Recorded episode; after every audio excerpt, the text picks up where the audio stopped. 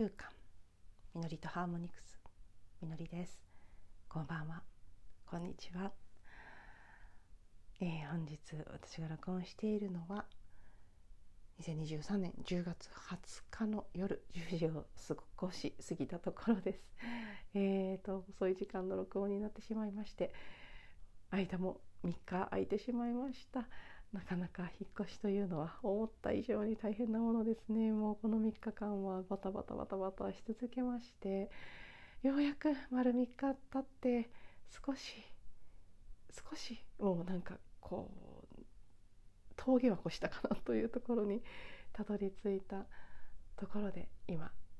初録音をしています。あのもちろんね慌ただしかったというのもあるんですけどそれに加えてえーと、ちょっと引っ越し前後のもろもろの忙しさ緊張緊張でよく眠れないっていうのが何日も続いてしまったので多分ねあの私だけじゃなくて家族の他のメンバーや長年住んだ私たちが離れていくことによる土地とかお家の方のストレスもあったと思うんですね。そういったものが今思うとすごくたくさん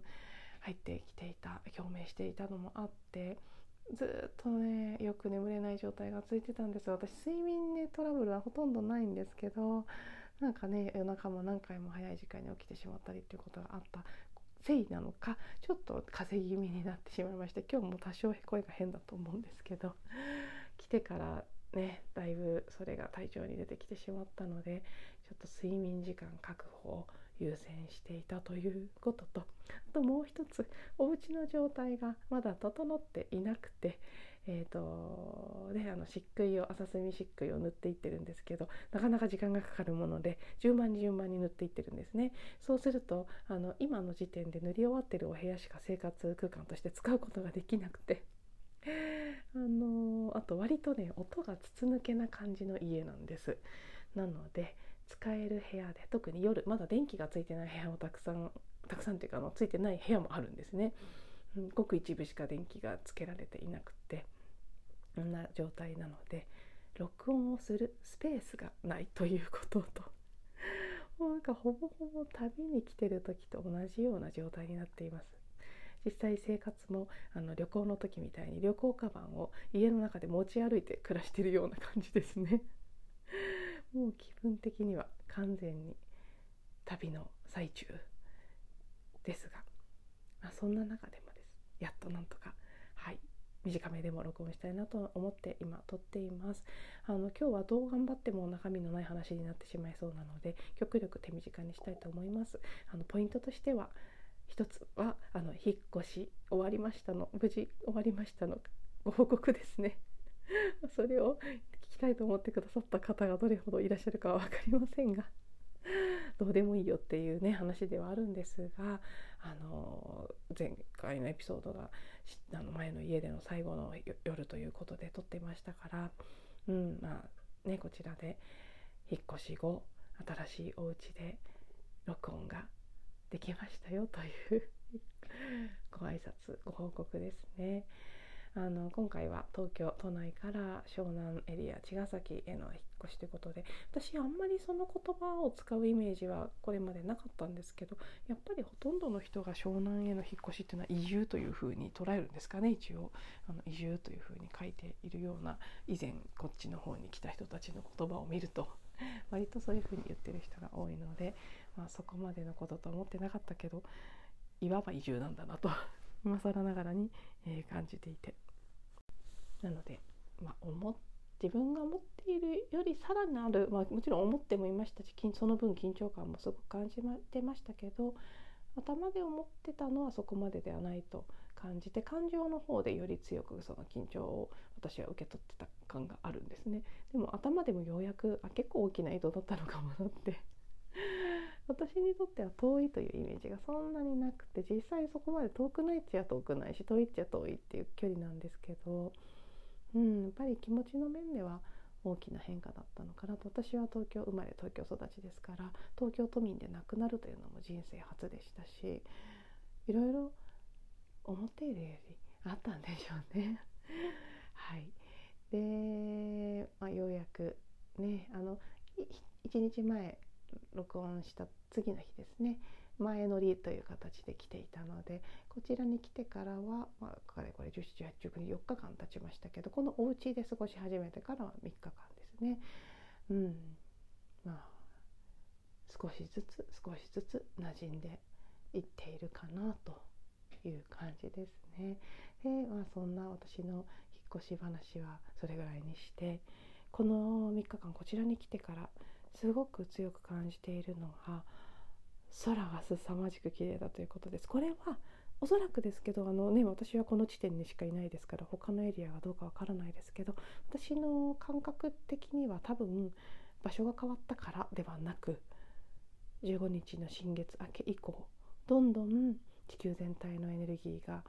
次元が上昇し始めて何かすごく多分月末のその今度月食の新月じゃない満月ですねこの前が日食の新月で今月食の満月に向かっていく期間に入ってますけどここでどんどんどんどんエネルギーがさらに濃密になっていっているそれの影響だと思います。すごいもう本当に今日は特に昨日も一昨日も綺麗な夕日なんかを目にしたんですけど今日は朝から雲がすごくって風が強かったのもありますけどね不思議な形の雲とあとすごい量で彩雲が出ていてもう途中何回プリズムのねその彩雲彩雲の綺麗な写真を撮ったかわからないぐらい何度も何度もわーわーって声を上げながら写真を撮ったりしてたんですけどうんすごく祝福感にあふれた3日間だったなというふうに感じています。あの私が引っ越してきた茅ヶ崎エリアは明日の夜茅ヶ崎の花火大会があるんですよねサザンビーチで。えー、もうこれもねなんか祝福だなって お祝いしてもらってるかのように勝手に ポジティブに受け止めてますがはいなんだかねちょっと嬉しいですね。来た直後に花火大会っていうところで明日相当人が出てまたにぎわうんでしょうけれども、うん、とにかく地球の波動が変わってきているということは間違いないなというふうに思いますし前のエピソードでもお話ししてますがその、ね、月末29日の月食の満月。そしてその後11月11日のイーグルスゲートですね。そこへ向かっていきそして年末冬至へと流れていく。ところですごく大きな変化が起きく起きてくるんでしょうし特にこの満月そしてイーグルスゲートへという流れの中ではすごくマジカルな質感がどんどん強まっていくんじゃないかなと。大事な3ヶ月だよと言われているのはなるほどなってこの15日の新月を終えてから超えてから私自身もひしひし感じていますし、まあ、私はたまたまねこうやって引っ越しという大きな人生の転換点と重なっていることが、うんまあ、偶然ではないということなのかもしれないですけどそれそういうふうに導かれたのだとしたらすごくありがたいことでもありますし、まあ、ダブルでね大きく変わっているのでなかなかすごいのまだ受け取りきれてない感じが正直ありますが。はいそこは焦らず少しずつまずはね荷物の片付けをなんとか済ませて日常の生活というものをなんとか取り戻しまして。このね旅してる最中みたいな人の家にいる感じとかなんかね物が揃ってなくてとりあえずっていう感じで暮らしてるのはどれだけ続くんでしょうね。12週間で解消されるものなのかもっともっと続くのか今の時点では私には想像も検討もついてませんがはい、まあ、もうね一つ一つとあのこれ余談ですけど 思いついたのでお話ししますね。私結構パニックしやすいタイプで特に短期間にたくさんのことをやらなきゃいけないその圧倒される感じっていうのがすごく苦手なんですね。マルチタスク苦手ですし何かを早くやるっていうのも苦手でいろんなことを一斉にこうバーってやらなきゃいけないような状況になるととってもパニックしちゃうんです。あの大学生の頃みのりの一人パニックってあのサークルの男子にあの命名されたぐらいあのサークルではねあの女子キャプテンっていうのをやってたので 合宿なんかだとやることが多くてよくパニックしてたんですけどそんな風に言われるぐらい一人でパニックしちゃうんですね。そういう時、まあ、例えば旅行前の荷造り中とか いろいろあるんですけどあと大掃除始めてどちらかちゃった時とかいつも自分で自分に一つ一つ一つ一つ何回も つぶやいてそれを言い聞かせていたんです。もう今回はまさにそれだなって今こそその言葉が自分自身に響く時はないなって引っ越しの荷造りとか準備の時もそう思いましたけど来てからも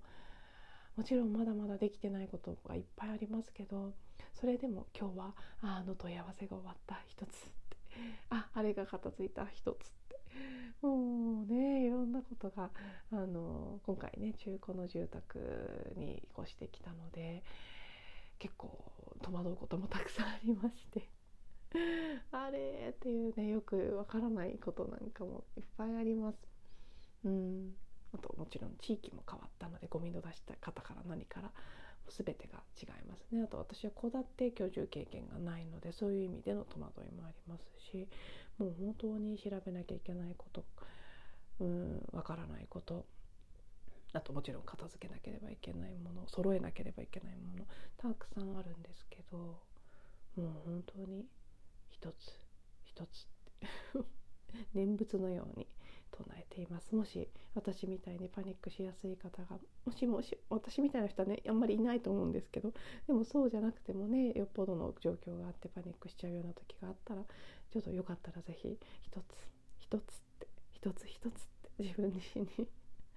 言ってみてあげてください。あとね自分のタッピングというか自分の胸に手を当てて大丈夫だよ大丈夫だよっていう感じでなだめてあげたりとか、ね、肩を抱いてあげたりとか自分に対してするのもすごく効果があるなと。今ね叩いちゃったのでちょっと音が入っちゃったかもしれないですね、うん、思いますしあとはハミングですね。これも私は結構胸に手を当ててすることが多いですけど自分自身に自分の声の音を響かせてあげる。とにかくね自分は自分の声が好きなものなんですよね。もう大好物なんだよってサウンドヒーリングの学校のボイスヒーリングの先生がおっしゃっててすごく素敵な表現の仕方だなって思いましたけどそう自分自身に「うー」でも「あー」でもね「うーん」でも何かこうその時出したい音で声を浴びせてあげるっていうのもすごく落ち着かせてくれるものだなっていうふうに思って今日も私もねちょっとショッキングな場面を見たんですね。バスの中でねすごい